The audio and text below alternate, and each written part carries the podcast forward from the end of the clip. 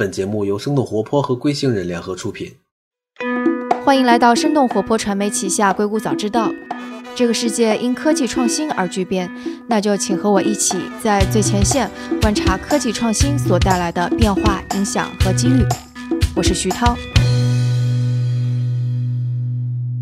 嗨，大家好，我是徐涛。我的新节目《反潮流俱乐部》已经在筹备之中了。同时，我们也发起了一个众筹。如果想支持我把节目做得更好，或者想听听我们的新节目的 demo，都可以联系生动活泼的小助手申小英，注明想要支持反潮流俱乐部。他的微信号是声 FM 一阿拉伯数字的一 S H E N G F M 一阿拉伯数字的一。当然，本期 show notes 中也会附上支持这期节目的方式。那今天的节目是和科技媒体有关。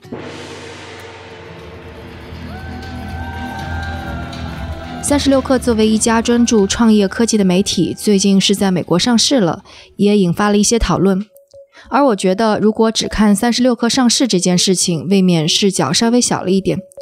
其实，看待科技媒体在最近几十年内的风起云涌，其实是更加有趣的。你能够看到，在大时代、大浪潮下，科技媒体这个特殊的细分行业是怎么变化的；也能看到媒体在面对科技趋势变化的时候，做出了哪些有趣的反应。而我想，增加多一层的维度的观察，能够让你更多一层了解美国的科技行业、硅谷的生态，以及新闻媒体在这种生态中的独特作用。而做这次节目的是两位老朋友，一位是李荣慧，我的前同事，原第一财经周刊驻硅谷的记者；另外一位是肖旭，英文名字是 Vicky，Ping West 旗下归心人的负责人。那就请大家收听本期节目。Hello，大家好，欢迎收听硅谷早知道，我是今天的主播荣慧。呃，其实说是主播不是特别的准确，因为今天其实是呃我和我们的嘉宾的一个谈话，并不算是一个严肃的采访。我们今天想讨论的一个话题是关于硅谷的科技媒体。我们觉得这个其实科技媒体是伴随着互联网，特别是移动互联网发展起来的一个很特别的一个媒体的类别。其实来展开一下这个过去二十多年来，呃。硅谷的科技媒体的一个画卷吧，来跟大家聊一聊硅谷这个科技媒体的辛酸史，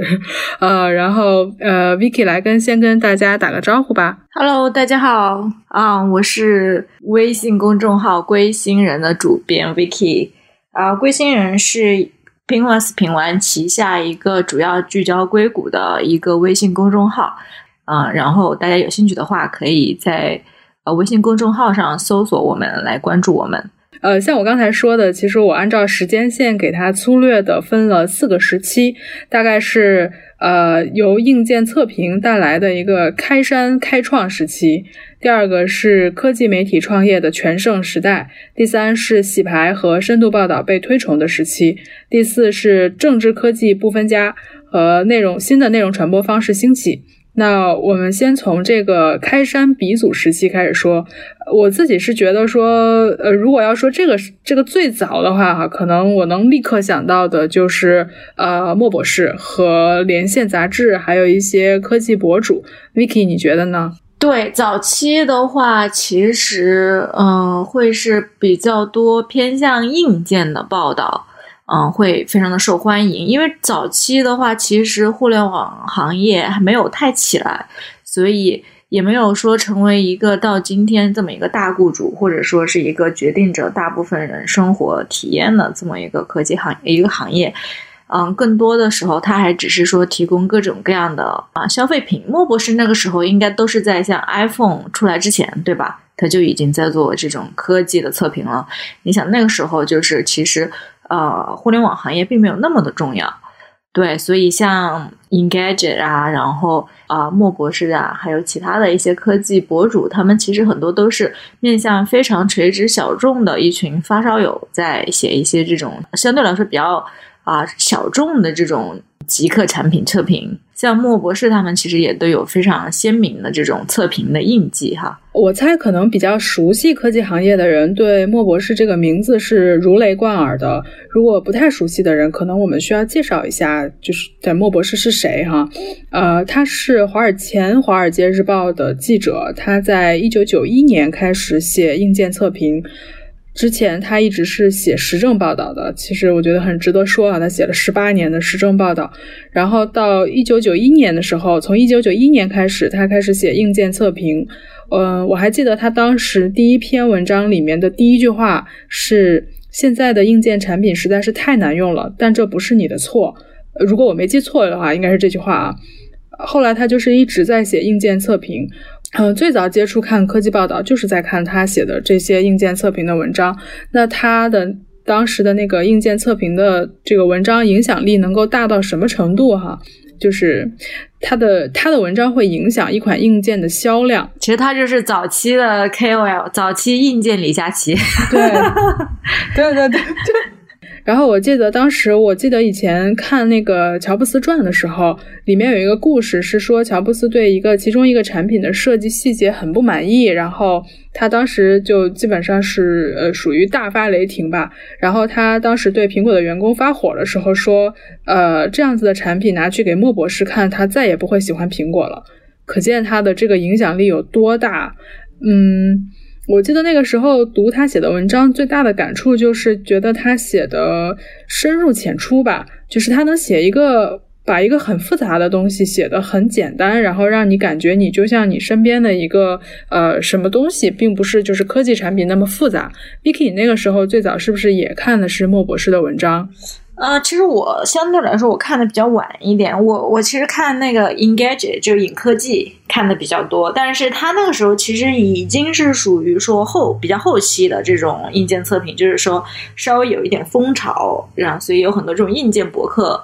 兴起的时候的的事儿了，所以他们其实当时有非常多的作者，然后也都是各种嗯硬件的发烧友，然后会去写各种各样的硬件的测评，就很有意思。而且他们经常嗯，就标题也好啊，或者文章内容也好，都很短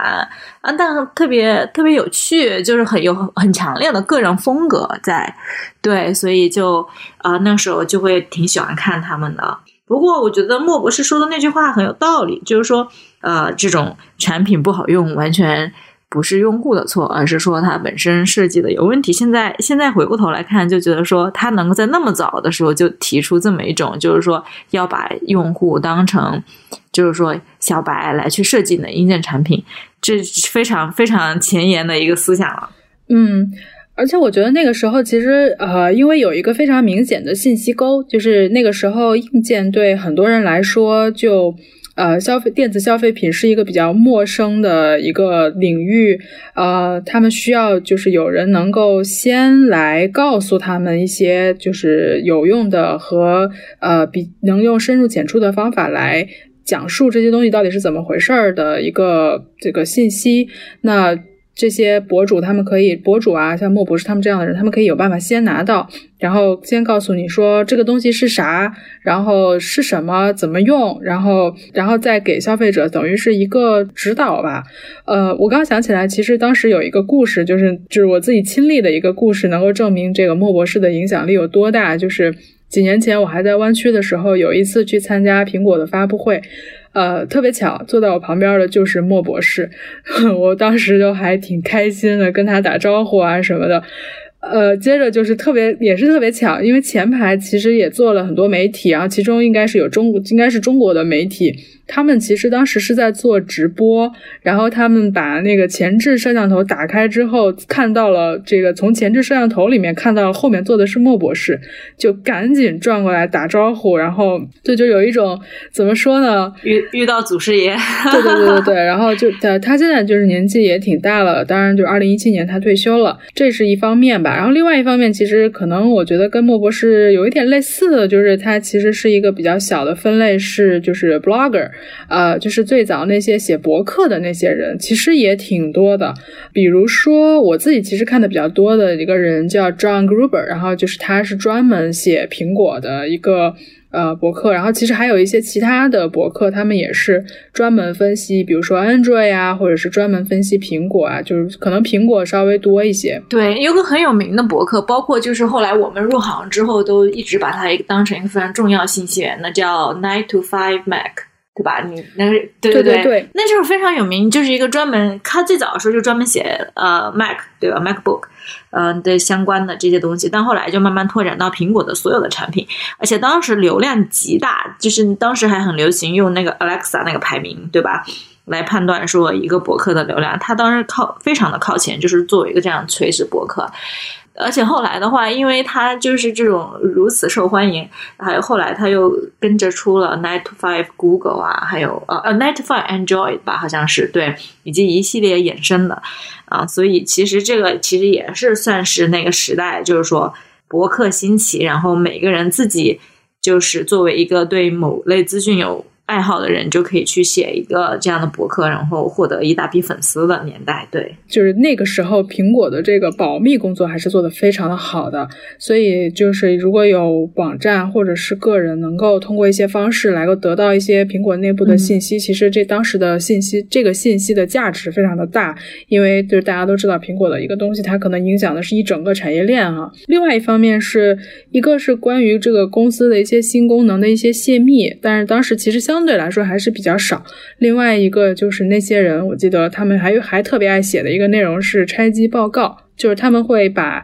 一个新的产品，然后把这个产品完全拆开，然后来写一个这个里面装了什么东西啊什么之类的。对，没错。你记得当时还出了一件大事儿吧？不是说苹果那个原型机被工程师还是公司里的谁带去酒吧喝酒的时候忘在酒吧了，然后就被啊捡到的人卖给了一家科技媒体。人就花了个几百美金吧，好像是。然后那那家媒体就依靠这部机器写了个用现在流行的话说，就是 十万加爆款文，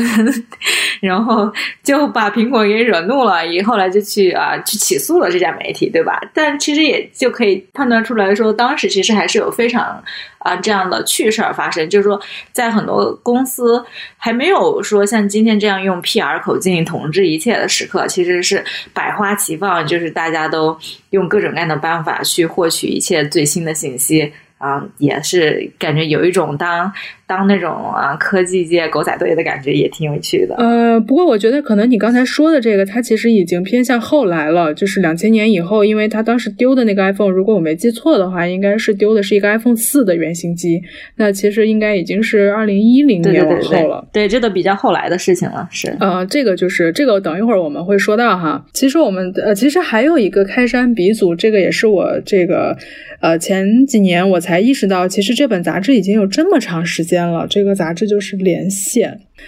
呃，今年其实应该是连线创办的第二十六周年，它是在一九九三年创办的，非常的早。呃，去因为去年其实连线，因为它创办二十五周年，它在旧金山做了一个还蛮大的活动。我去年当时是为我之前供职的单位，就是第一财经周刊，写了一篇关于连线二十五周年的文章。那个文章就是当时也是借机吧，采访了连线的现任的主编，跟也梳理了一遍连线的历史，就发现他们那些人吧，就真的是还是很有前瞻性的。他们当时创办于一九九三年，创始人在他的创刊号的时候写了一篇宣言，然后这个宣言里面的有一段话，我给大家念一下，他说。为什么是连线？因为主流媒体怀着不确定的心态，等待喘息的时机，希望变化可以迅速结束，放过他们。可是数字化的革命已经对我们的生活造成了深刻的影响，就像孟加拉台风那样。然后就他就说，他要把连线做成科技界中的滚石杂志，也选在这个苹果的这个 MacWorld 大会上作为发布的舞台，就是当时应该是一九九三年的一月二号。为什么我会说觉得它特别的有前瞻性呢？因为其实一九九三年他就已经看到了这个数字化会对媒体产生深刻的影响，意识到科技会对人们的生活带来特别大的改变，然后他创办了一本杂志来专门来报道这些内容，就是科技如何来改变我们的生活。这个应该一直是连线的这个报道的方向。嗯，我是觉得还挺挺厉害，就是也也很有前瞻性，而且坚持了这么多年。其实这个，其实这位老先生他在去年的时候还来过中国，他当时应该是去参加呃极客公园的一个什么活动吧。其实我记得，确实连线，嗯，在科技行业应该是非常重要的。我记得啊，我当初刚毕业的时候去。参加那个呃面试，完全不知道连线是什么东西，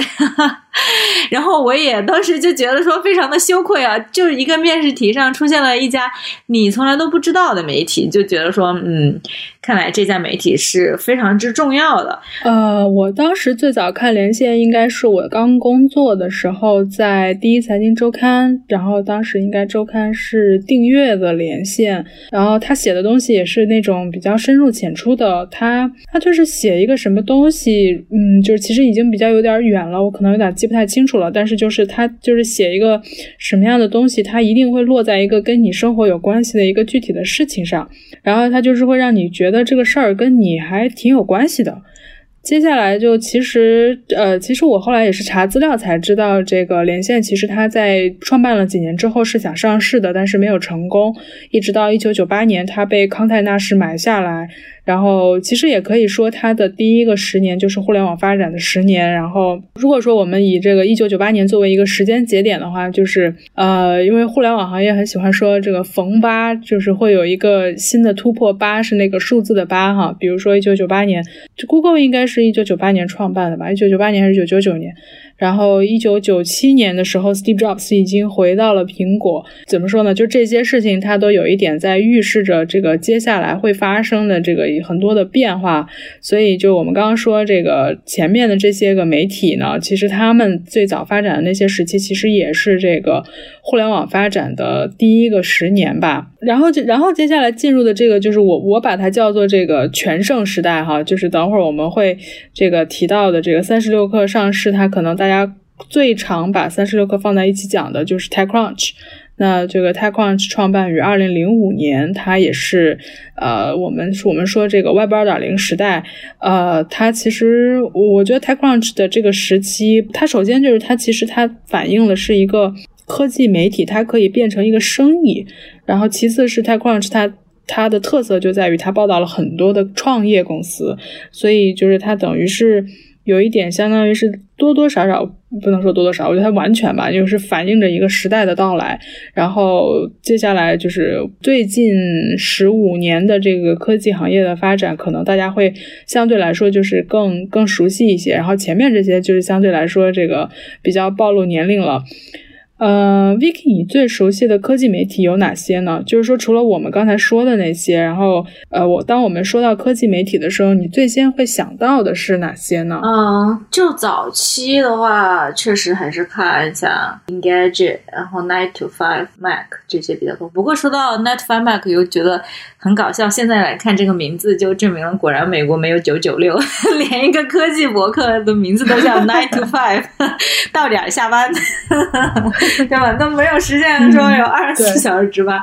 喂，这只是开个玩笑啊！我自己个人很喜欢看是一个是 The Verge，它应该也算是比较早，就是来说打破那个所谓科技和文化这条界限的一个博客。他写了很多东西，其实都非常的。啊，就是说，呃，泛科技，对吧？这应该是它算是对，没错，它有既有深度故事，然后有一些潮流文化，然后也有一些科技测评，然后新闻也很好，对，所以我觉得是我非常爱看的一个。嗯，然后另外一个就是，如果说作为从业者，我看的最多的应该是那个叫 TechMeme，那个它不算是一个科技网站，它应该算是一个。呃，这种新闻聚合的平台了，对吧？他就是说，他会把所有的这些主流媒体，或者说他认为有信誉度的这些媒体，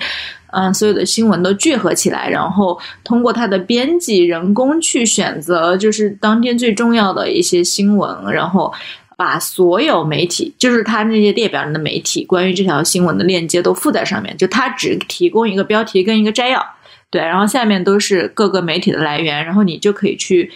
读不同媒体对他的事儿，然后或者说，如果你只想要在比如说一分钟之内了解今天有没有什么大事儿，迅速的一览它的摘要跟标题，你就能知道今天科技界又发生什么事儿了。这个其实是应该算是我访问量最高的，而且它除了就是说人工编辑吧，它还有一个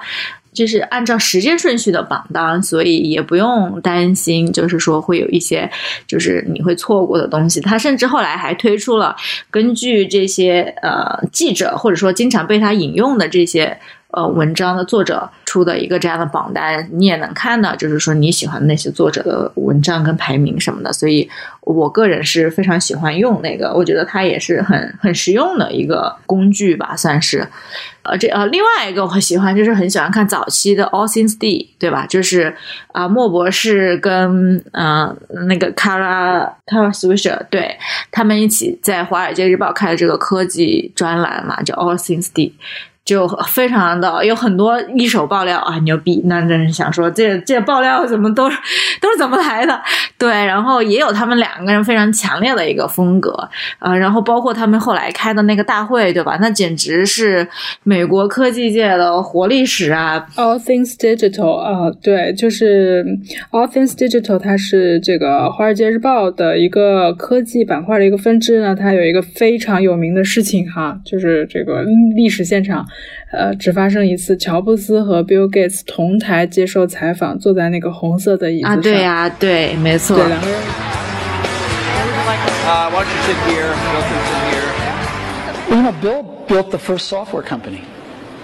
in the industry, and uh,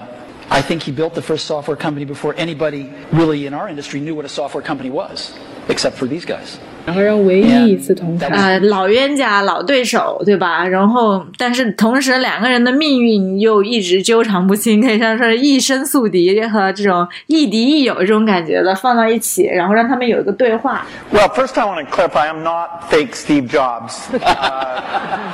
这这真的真的是呃什么史料级的，对吧？然后包括你像扎克伯格也多次去过，然后还有几乎就是科技界所有这种就是说非常有影响力的人物都去过。对吧？而且他们，而且经常是这种呃非常有影响任务，是由他们两个，是由莫博士和那个 Kara 一起主持提问，而且他们俩非常的犀利，因为毕竟他们的那个资历也摆在那儿，对吧？所以也不会说和稀泥去问一些这种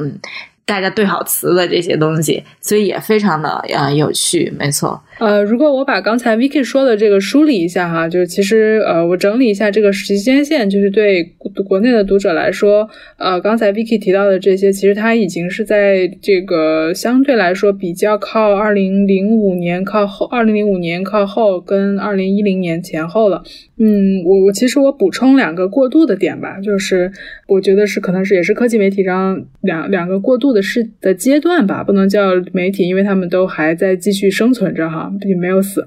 一个就其实还是刚才说的连线，就是连线呢，它在这个卖给康奈纳仕之后呢，呃，迎来了一个新的主编，这个主编就是非常的厉害啊，Chris Anderson。如果知道这个名字呢，这个大家可能暴露年龄了，这个 就是大家可能对科技行业比较了解的人会知道他，就是他是他就是提出长尾理论的那个人。就我那时候刚刚工作的时候，一一年前后吧，他也来过中国，然后他当时是宣布离开连线，要去搞无人机了。他就是去，他后来就是去，也也算是记者、媒体行业的人投身创业了吧。嗯，他那个时候做连线的主编就提出了长尾理论。很少会有媒体会提出一个理论去影响他的，就是影影响大众对一件事情的认知的。这个这个是很重要的一个事情，就是等于是说一个媒体它形成了一套自己的理论，它就是而且它就是专门就是写科技行业。然后我记得他那本书应该是二零零六年出的，就是二零零六年这个时间点，iPhone 还没出呢。然后是二零零五年，就是在再稍微往前推一年啊，这是二这是 Web 二零时代的这个，相当于是一个比较呃，算是已经开始起来的一个时期了吧？我不知道听听众记不记得，就是其实二零零五年前后有非常多的这个 Web 二 Web 二点零时代的这个网站，就比如说。呃，Facebook 是二零零四年创办的，Twitter 是二零零六年创办的。然后国内的类似，比如说像人人网啊、开心网啊什么的，就差不多都是在呃这个前后这段时间创办的。那二零零五年为什么说它是这个呃过渡时期的第二个过呃第二个关键的这个媒体阶段呢？就是二零零五年这个传奇人物 Michael Arrington 创办了 TechCrunch。这个就是第一次有一个专门写科技、专门写创业公司的一个网站呢，它变成了一个生意，就是这是一个非常大的影响。就是当然，我们今天大家可能看 TechCrunch，它的影响力可能就是确实是没有跟没有办法跟当时比了。但当时呢，就是硅谷有非常多的新创公司，有非常多小的这个创业公司，大家。就是一个比较可能，呃，一个感受是，大家在正在从这个互联网泡沫破灭之后的那个低潮期在慢慢复苏，然后有越来越多的新的创业公司出现了，要展现要展现自己，要融资，然后 TechCrunch 就是它非常厉害的地方，就是它很像一个硅谷黄页一样的一个东西，比如说你要查什么资料啊，这个关于硅谷的公司，你都可以在这个 TechCrunch 上找到这个公司的。基本的信息、融资，然后还有一些行业的分析，比如说投资啊，然后趋势啊什么的，就是慢慢都有。当然，这个 Michael Arrington 他现在已经去做投资了。当时他还在做 TechCrunch 的时候，从国内的观点来看，其实他已经是一个超龄创业者了。他当时三十五岁了。然后呢，就是他还有一个很特别的地方，就是他 TechCrunch 他等于是说开创了一个科技媒体的一个盈利模式，就是办活动。呃，TechCrunch 它有一个非常影响力非常大的一个活动，就叫做 TechCrunch Disrupt。这个也是我曾经就是刚刚刚开始做记者的时候，一个就对我影响还蛮大的一个活动啊，就是第一次可能见识到这种原来啊一个科技的活动是这样子的。它可能直到今天也应该还是这个硅谷最有影响力的活动之一吧。就是每年九月，就它会在硅谷办，然后它应该是一个连续三到四天的一个活动。基本上你能想到的硅谷的行业大佬全部都会来，呃，然后投资人这个，然后新的创业公司，整个这等于就是整个创投的这个生态圈的人，他都会出现。它还有一个就是很有名的是有那个就是那个 Battlefield，还会就是会比赛，然后这个大家可以上去展示自己，投资人会打分。然后，当然，可能有可能会促成这个融资啊，这个这个沟通啊，什么之类的。其实它就是事实上是在二零一零年，就是已经相当于是有一个完整的退出，就是它在二零一零年的时候宣布是卖给美国在线 AOL，然后当时应该是卖了有两千五百万美元。对，TechCrunch 那个时候火到什么程度呢？基本上就是有一个新的词吧，叫 Post TechCrunch Coverage，意思就是说你你你。你要怎么？你学会怎么 handle 被 TechCrunch 报道之后，你怎么去维持这个继续增长？也就是说，对，就足以可见当时它的那个影响力，特别是在整个创投圈的这个影影响力之大。就是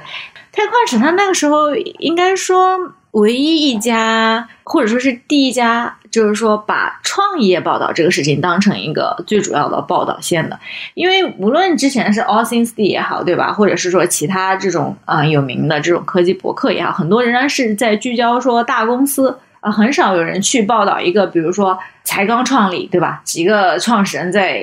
车库里面鼓捣什么东西，他就会不惜篇幅去写它，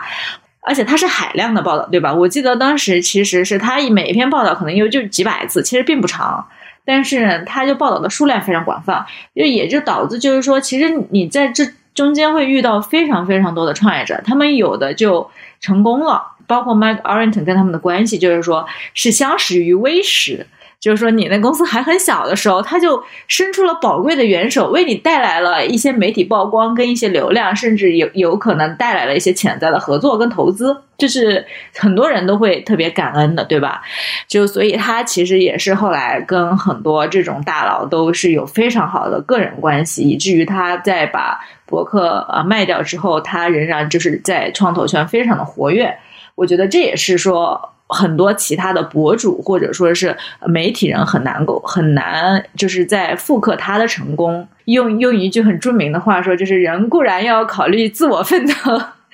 也要考虑历史进程，对不对？就说他刚好是赶上了整个就是这一批巨头崛起。就是说，从小公司往大公司发展这么一个黄金时期，对，Vicky 说的特别对。就是我觉得，如果要非要就是一定要说的话，提到这个硅谷的这个科技公司发展史，这个开矿之一定是会被提起来的一笔。它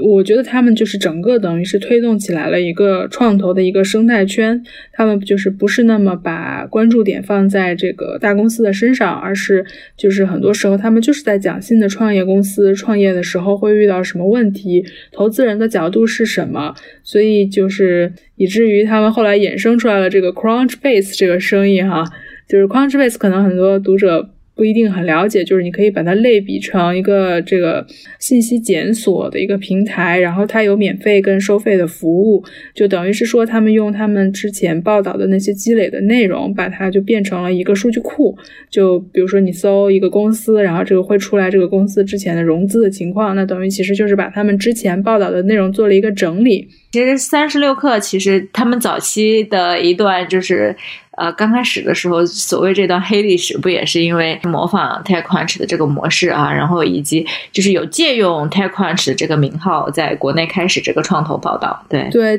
而且其实我会觉得吧，就是说这个模仿 TechCrunch，其实这硅谷也一直都很喜欢说这个中国喜欢抄袭啊什么的。我是觉得你说这种对于一个就是这种呃科技行业的发展，它需要一个。呃，像 TechCrunch 这样的平台，这种生态环境，如果它是一个全球化的东西的话，那其实它在其他地方也是逃不掉的。就是其实它在其他地方肯定也是要有类似的媒体啊、服务这样子应运而生的。我记得那个时候就是二零一一年，TechCrunch 到中国来，然后我记得那个时候去报道，他们还听说了他一个故事，就是嗯，中国就是那个时候其实。就是比如说一个影射，就是中国那时候其实出现了一些像车库咖啡啊这样子的咖啡馆，它其实也有一点像硅谷的那种咖啡馆，就是当时就是几个人创业没有办公室，在咖啡馆工作，就是当时是在 Palo Alto 那里，就是有还挺多这样子的咖啡馆的。那当时就是 TechCrunch 它的有一个呃高级记者叫 Sarah Lacy，这个人就是。这个人是一个很关键的人哈，大家记得这个，等会儿我们还会到提到他，就是他，他是一个很有名的记者，也是一个女性。她当时在 TechCrunch 的时候，是由她来主导，要就是让 TechCrunch 走向海外。当然，这个海外指的是美国以外的地方。就当时他选的第一站就是中国，他就认为中国的创业环境非常的蓬勃啊，就是 TechCrunch 应该到中国来看一看。然后呢，就其实也是呃，应该是几番折腾吧，最后是在二零一一年的时候来了中国。当时就是他们去那个车库咖啡去看的时候，最开始可能很多人就没啥反应，然后后来就是其他人说了一下，说这是 TechCrunch 的人，然后就那儿的就是可能是在那儿创业的人吧，就还挺激动的，说就给我一会儿，我来给你介绍我的项目是什么啊，什么之类的。另外一个侧面就是当时这个 TechCrunch Disrupt 北京第一天。的那个活动，然后第一天第一场就是 Sarah Lacy 采访马化腾，然后他当时就是一上来问了马化腾一个问题，台下当时都是在疯狂的鼓掌。I've been I've done seven reporting trips to China now, and I've talked to many entrepreneurs who said that there's three realities of life for startups. There's life, there's death, or there's Tencent. And 他说这个我这次来中国听到很多创业者都在说一个问题，这个问题呢就是。在中国创业需要回答生死还是腾讯？你怎么看？对，说如果腾讯跟做了跟你一样的服务，你怎么办？And Tencent could be either you acquire them if they're doing something right, or you drive them out of the market because you launch a competing service and with your superior, um, you got this approach. How do you? 就其实这就说明，的那个时候大家就还是在说生死腾讯这个话的时候，其实就是它也是还是反映出来那个时候新的初创公司很多，然后正在跟大公司一个对抗。其实它跟这个硅谷的很多情况就是还是很像的。然后，所以就是，比如说，国内出现了类似于 TechCrunch 这样子，呃的这种信息平台，那其实也是很正常的，就是就是它其实就是一个顺应时代的一个产物。然后接下来呢，其实有一个非常重要的时间节点，就是二零零七年这个二零零七年苹果发布了 iPhone 啊。这个刚才说的这个逢八必出大事儿，就是比如说，就是其实现在回头去看，就是现今天已经成为独角兽的一些公司啊，像 Uber 啊、Airbnb 啊、Instagram 啊什么这些，就是其实在都是在那个前后，然后那个时候就会觉得，就是硅谷其实嗯，光环还蛮蛮大的，就是大家都会很想要去看这个硅谷做了什么有意思的事情。一个可能直观反应就是硅谷的人越来越多了。二零一三年，这个我跟 Vicky 是前后脚去了硅谷，那个时候就我觉得就是它其实就是已经进入了一个包括媒体在内。就是这个科技媒体，它进入了一个就是全盛时代哈，你会发现它有一群这种类似的公司开始出现了，就比如说。哎，这个 All Things Digital，它应该是我们在二零一三年去的时候，它好像还在办。然后他们俩是这个二零一四年离开的。嗯，对，没错，All Things Digital。对，就是这个《华尔街日报》的这个科技媒体的这个板块的分支叫 All Things Digital。前面刚才提到的，可能现在大家已经对它不是特别熟悉了哈，因为已经没有人在说这个了。呃，莫博士跟 karlswisher 离开这个《华尔街日报》，他们就相当于是去创办了一个新的网站，叫 Recode。就是当时他们呃两位，一个是莫博士，一位是 Kara Swisher，然后他们这个 Recode 就他其实在这个他们俩在这个行业里很有名啊，然后他们俩这个办创办 Recode 之后，其实也是有很多的很多的爆料。所以就是就是我刚才说的这个，它其实是一个兴旺的时期，再加上这个刚前面提到的这个主导了 TechCrunch Disrupt 在北京创办，在北京办的这个 Sarah Lacy，他在二零一一年就是这个活动结束了之后，他返回美国，他就创办了这个他他他自己的这个呃也是科技媒体，叫做 Pando Daily，就是呃它也是关于科技行业的内容。对他其实当时做的时候就是。属于个人风格，也是属于个人风格，呃，非常明显、非常突出的一个，嗯，就是他认为有问题的公司，他是非常直接的，就是啊，在批评。或者说表达他自己看法的一位记者。对，Sarah Lee，就是我觉得他确实是特别的犀利哈，就是其实也是他让我想到了我们可以聊这个话题，就是因为最近看到他写了一篇文章跟读者告别，就是把他把 Pando Daily 卖给了一个广告公司，就是确实是觉得他在这个科技媒体的这个领域里面，他是一个很特别的人。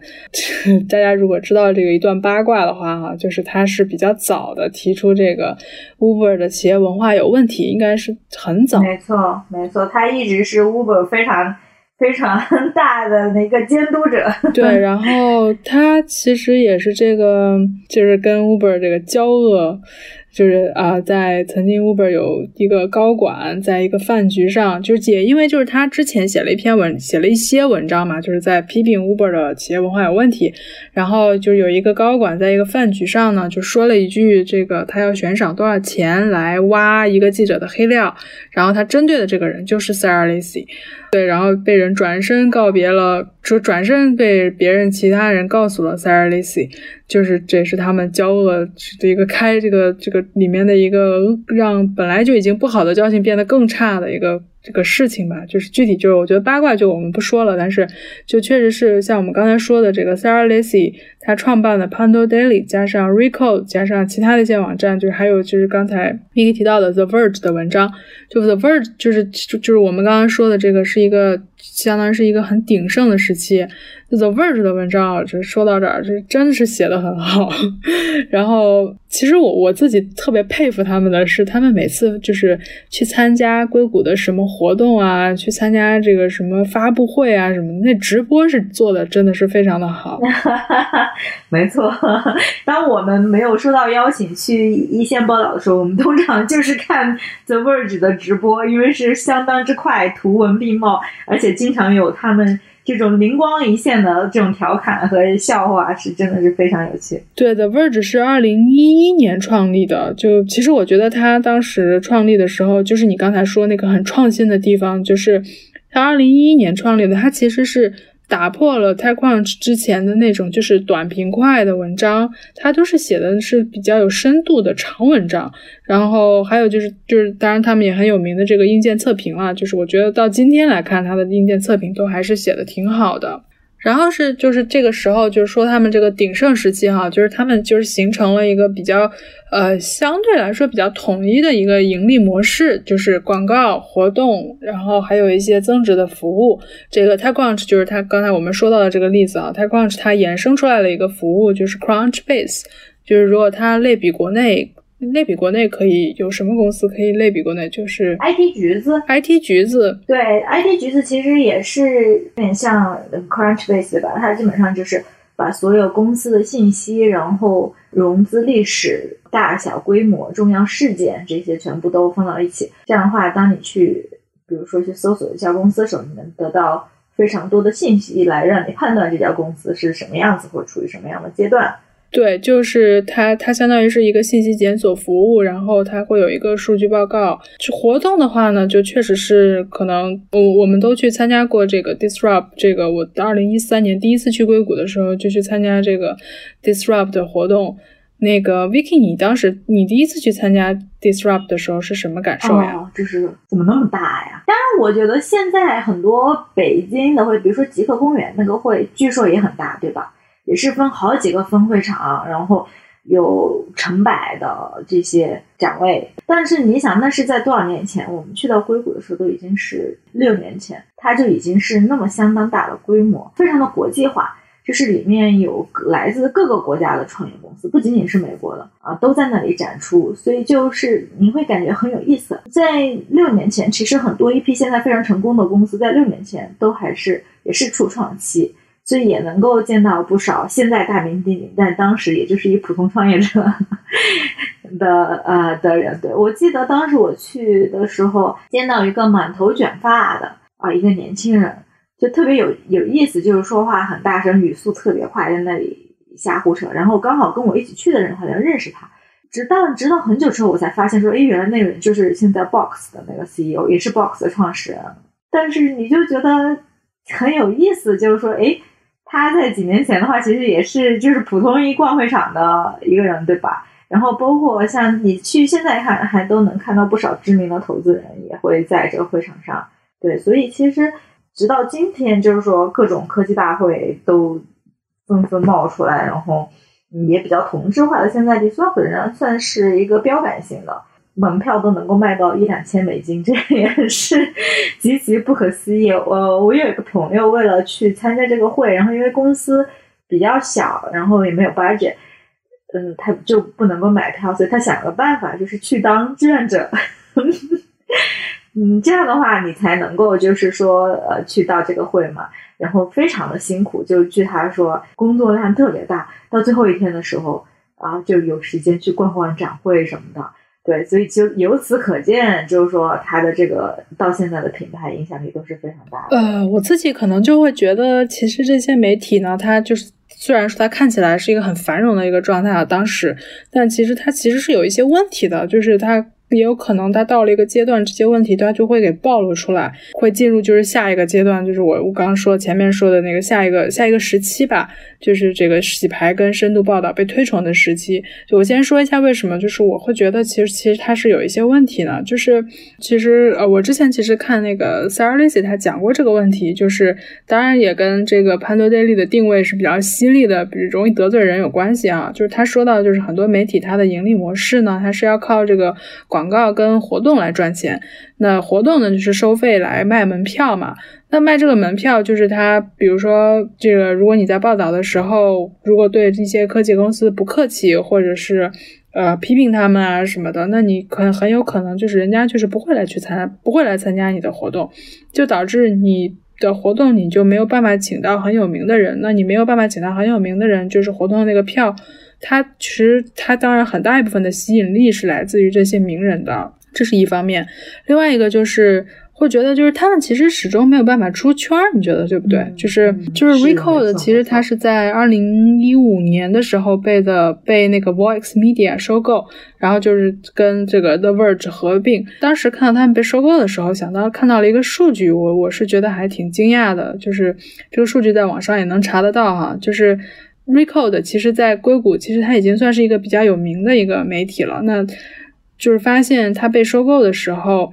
收购它的这个 The Verge 是 Record 的流量的八倍。就其实也可以看出来，就是它名声在这个小圈子里很大，但是其实放到一个更大的维度里去看，其实没有我们想象的那么的那那么的夸张。然后这些公司它其实怎么说，就是也是创业公司嘛，就是它要为自己的这个财务来负责任，财务来负责任呢，它就必然也会受到一些这样的压力。其实就刚还是还是刚才说那个就是出圈的这个问题，一个是它数据上很难能跟那些大的这些媒体来比了，另外一方面就是其实它在报道上也是一样的，就比如说 Sarah Lacy，它其实是比较早的，就是二零一四年的时候，他就开始写文章说 Uber 的问题了。那 Uber 的其实它的问题真正被这个大众会认识到，会被其他媒体报道，就是会引起连锁反应的，其实是在这个二零一七年、二零一六年、二零一七年的时候，这个像《华尔街日报》、《华尔街日报》啊，这个《纽约时报》啊这些。呃，很有影响力的媒体，他们加入了这个报道的行列，然后来才让这个事情引起了这个在美国范，在美国一个全国范围内的一个关注。所以就其实就是说，这些所谓的科技媒体，就其实就还是在自己的这个圈子里可能有一些影响力，但是放到更大范围里面来说，就就是另外一个问题了。哦，对，其实刚才忘了一个媒体，就是其实没有提到，就是它其实就是 Gigom，就其实我还挺喜欢它，它最早是那个 On Malik。创办的活动质量很好，就他现在其实是一个《纽约客》的专栏作家啊，现在现在一方面做专栏作家，一方面在做投资。呃，做这个 Gigam 之前也是写博客，然后把他的博客变成了 Gigam，它的内容跟这个 TechCrunch 算是有一点类似吧。就是有关科技啊、创投啊，但是他们有一个创新的地方是，他们有那个数据报告。就是后来这个 Gigam 的这个内容部分关掉了，但是数据报告这块还是保留了。如果我没记错的话，应该是数据报告。对，活动其实非常的质量很高。对，他们的活动就是办的挺好的，像这个 Instagram 的创始人啊，这个 Kevin Systrom。Twitter 的创始人 Jack Dorsey 这些人都还是蛮喜欢去参加 Gigam 的活动的，就是 On Malik 也是一个非常的有 insight 的一个媒体人。就当时知道他们关掉的时候，其实觉得还挺可惜的。他其实那个时候关掉，也就代表说这种比较小，但是同时团队又不小，影响你就影影响力没有出圈，但团队又不小的博客说衰退吧。哎，所以说吧，这个新时期呢，就是其实真的是跟创业一样。前仆后继，这个前人的这个模式出了问题，后人就有人来修补。这个我觉得非常有代表性的两个人啊，就是一个是 The Information 的 Jessica，另外一个就是在国内可能很多人不知道他的名字，但是我猜啊，对这个行业有关注的人肯定肯定读过他的文章。这个人就是 Ben Thompson，就是他的那个网站叫 Strategy，就是他把这个 strategy 跟 tech。给混在一起的一个一个一个词，然后他们其实是探索出来了一种收费的方式。这个我记得应该是在二零一三年年底那个时候，就是 Jessica 以前我看她的博客，就是她以前是在应该也是 Wall Street Journal，就是华尔街日报的记者。这个我没记错的话，这个 Jessica 是拿过普利策奖的。然后她当时是把她自己的博客变成了一个网站。然后就叫做 The Information，他当时推出的时候，我觉得厉害了哈，就是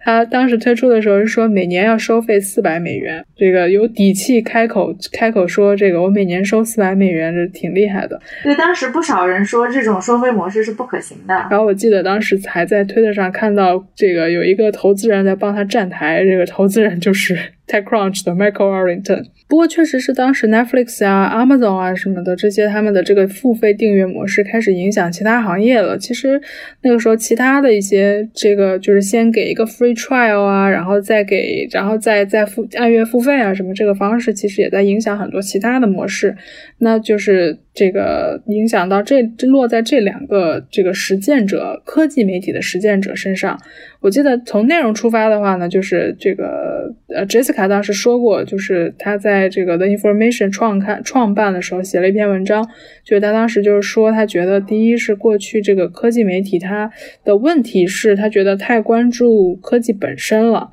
然后，其次是他觉得这个媒体都变成了，就是比如说，就是去参加发布会啊，然后写一些这些公关给的内容啊，就觉得这样很没有意思。毕竟是这个《华尔街日报》这种大媒体训练出来的人啊，就是，然后他就觉得说，就是要写真正的报道。但我其实想补充，就是觉得 Jessica 她很厉害的一点是，我觉得她的 information 她从很早就开始这个关注亚洲、关注中国，所以他们其实他们其实比较早就在香港有设立一个办公室。然后 Ben Thompson 呢，我查了一下，其实这个 stress 啊这个两个词混在一起的这个单词，它其实是在二零一四年创办的。我觉得他真的是太能写了，就是经常看他的那个博客，觉得天哪，这个人这事儿是咋这么快呢？他基本上就是出一件什么大事儿，他马上就会开始写。然后他的文章就是你可以免费读，然后也可以，呃，就他放出来的是你可以免费读。然后有一些过去或者是他另外一些可能相对来说更深度一些的文章，就是他会需要付费，每个月十美元，然后才可以看得到。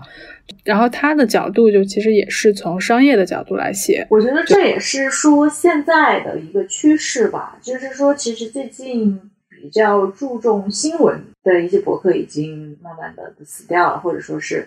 不再复当年那么辉煌。但现在的话，很多就是像 newsletter 啊，或者说是像是最近呃也非常火的一个投资类的博客，它。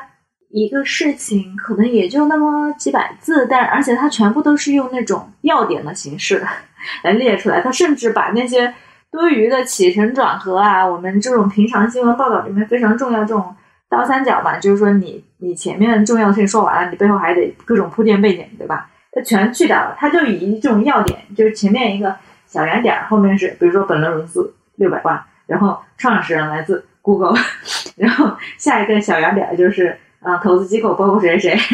对，就是以这种就是像是一个提纲一样的形式就列出来，把所有多余的这种信息全部去掉了，所以就觉得说啊，好像也进入了一种新的表达形态。其实我会觉得你说这其实它也在预示着一个变化，就是这些他们已经不是初创公司了，他们是商业的实体，然后就从商业的角度来看，科技公司就是其实意味着他们确实对这个社会的影响力就确实是越来越大了。过去的那种，就是只是从这个报道新闻的角度来讲，就是那那套的模式可能就确实是不太奏效了。它是需要换着这个深度报道出现的。就从商业的角度，你要对它有很多的这个商业分析，然后也有一些反思。就那个时候，就比如说这个这个，我看一些媒体，他们其实都是在呃增加深度报道。这也就是我说这个洗牌跟增加深度报道的这个时期。就包括前面提到的这几个啊，另外一个就是我会觉得一个挺，我发生在我自己身上一个还挺有意思的事情，就是，嗯，应该是在二零一五年的时候吧，呃，我记得我当时是在旧金山参加一个活动，然后就是是呃很多媒体都在，当时呃我记得有时报的记者，还有很多其他媒体的记者，然后，坐在我旁边那个人呢，就是他是 BuzzFeed 的记者，他跟我说，就是他是 BuzzFeed 深度报道团队的。我当时就觉得 BuzzFeed 的深度报道，这这真的吗？就是大家都以为是一些这个猫猫狗狗啊什么之类的。就说难道不是上面全全都是那种测一测你是你是你们的哪个公主？对，这样。然后后来就是回过头去看资料的时候，才发现啊，其实 BuzzFeed 它其实是从二零零六年开始创办，它在二零一一年的时候请了一个很厉害的人，这个人叫做 Ben Smith。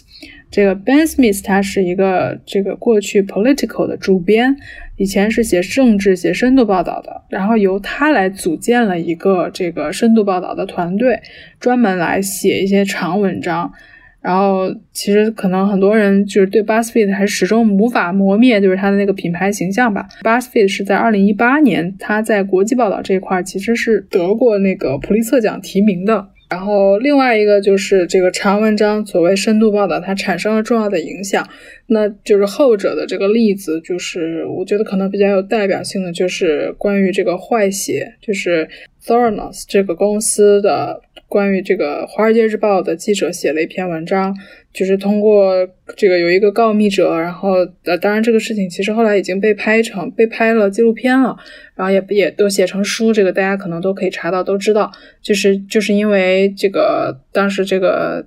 团队里的一个员工，然后告诉了《华尔街日报》的记者，他。这个公司里面的问题，然后这个《华尔街日报》的记者用这个专业的这个深度调深度调查报道的方式去研究了这件事情，然后就发现了一个，呃，怎么说，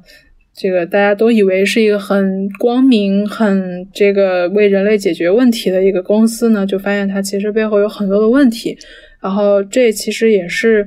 呃揭开创业文化、公司文化啊，这个职场性骚扰啊什么的，有就是有一系列的关注。就可能它不一定是那个开。打开这个事情的这个钥匙，但是就是它一定是在这件事情里面中有很大的影响，就所以后来就是有非常多这种反思啊，然后呃深度报道的文章来讨论这些问题，就是其实还是嗯其实还是体现了深度报道的价值的。那再说回来，就是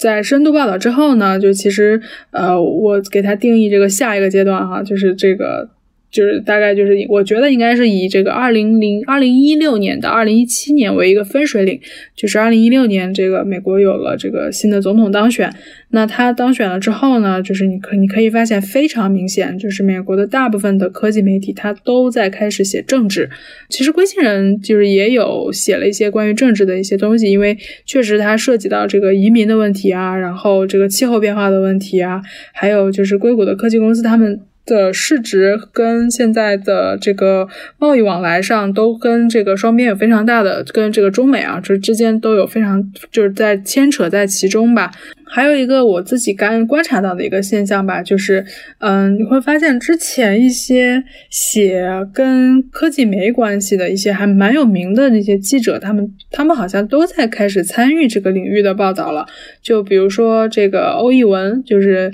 之前他在中国住了一段时间，然后他呃写了一本书很有名，叫《野心时代》。他后来回到美国之后，就是。就是住在他应该是住在华盛顿。他之前因为他一直是写这个时政类的内容的，然后他他应该是在去年还是前年吧，写了一篇就是还蛮有名的文章，是关于扎克伯格的。然后还有是我应该是今年看到的一个文章，当时看到那个作者的时候还有点吃惊，就是这个 Charles Duhigg，就是他是这个有一本书，大家可能有看过这本畅销书，叫这个习惯的力量，The Power of Habit。然后他是这本书的作者，当然他之前也写过一些就是跟科技有一点关系的文章跟书，但是他是今年是为连线写了一篇封面文章，是关于 Elon Musk，就是你会发现就是像他们这样子还蛮过去挺想象不到他们跟科技会有这么紧密关系的人，然后也开始写一些就是跟这个科技有关的东西，可。就是相当于是说，用他们这种非常专业的这种写故事的视角去来看这个硅谷的这些公司跟这些人。然后与此同时，哈，你就看这个一些新的这个形式在出现，甚至是在繁荣。就是比如说像 Podcast 这个，呃，像我看好像 The Verge 至少有三档还是四档 Podcast。然后现在 Kara Swisher 跟呃 Walt Mossberg 这个这个当 Record 跟 The Verge 的内容合并的时候，我看 Carl Swisher 现在花花了非常多的精力，一方面是在给纽约时报写专栏，另外一方面就是在做 Podcast。就我其实我其实可能不在硅谷已经有一年的时间了，然后 Vicky 可能比我就是观察的会更多跟更细致一些。就是我不知道 Vicky 对这种新的内容传播、内容制作跟传播的方式和有什么样的观察呢？对，就是说新的媒体形态这一块儿。嗯，Podcast 肯定是一个最主要的形式，包括非常多的媒体和这些知名的记者现在都有自己的 Podcast。呃，另外一个的话，可能就是更新一点，就是说 YouTuber 这些会是一些非常就是说个人观点比较鲜明、乐于输出观点的这些啊媒体记者，或者说是。他们本身这些 KOL 就很愿意通过这种形式啊来做这种科技的意见领袖。然后另外一块，嗯，在新闻资讯这块比较新颖的形式就是这种机器人新闻机器人，就是你可以在 Facebook Messenger 或者说是其他的啊一些平台里面订阅这种。新闻机器人，他们会给你推送，根据你的关键词或者你订阅的那些爱好，来给你推送相应话题的新闻，通常也是非常的短，然后附上一个链接，就是说如果你有兴趣，你可以点进去看。这可能就确实是我们现在所处的时期，这个科技媒体的一个新的一个，不是一个，好几个哈，这种新的形式了。那我觉得其实就是一方面是他仍然是观察这个科技行业，然后观察硅谷的一个呃怎么说呢镜子，然后另外一方面他其实自己本身也在经历一些这个兴衰变化，然后这个潮起潮落啊，这样说感觉有一点奇怪。然后呃，就是其实我们今天就差不多梳理了一下从硬件测评时代到现在这个像 Vicky 刚说的这个机器人，这个新闻机器人给你推送推送内容，就确实跟这个。国内还挺不一样的。那我们其实今天就是梳理了一下这些变化，也希望这些内容能够对大家有价值，对这个硅谷的这个科技媒体的发展过程有了一些了解。那我们这个今天的节目就到这里，也谢谢 Vicky，也请大家都。关注一下啊，龟星人可以在微信公众号搜索我们“龟”是硅谷的“龟”，然后星球的“星”，然后人是人类人，龟星人来了解更多关于硅谷的大事小情。谢谢大家，欢迎大家继续关注硅谷早知道，我们下期节目再见。好，那这就是今天的节目。联系我们或者向我们提问，都可以和申小英联系，她的微信号是 s h e n g f m 一，升 f m 一，阿拉伯数字的一。那我们下次节目再见。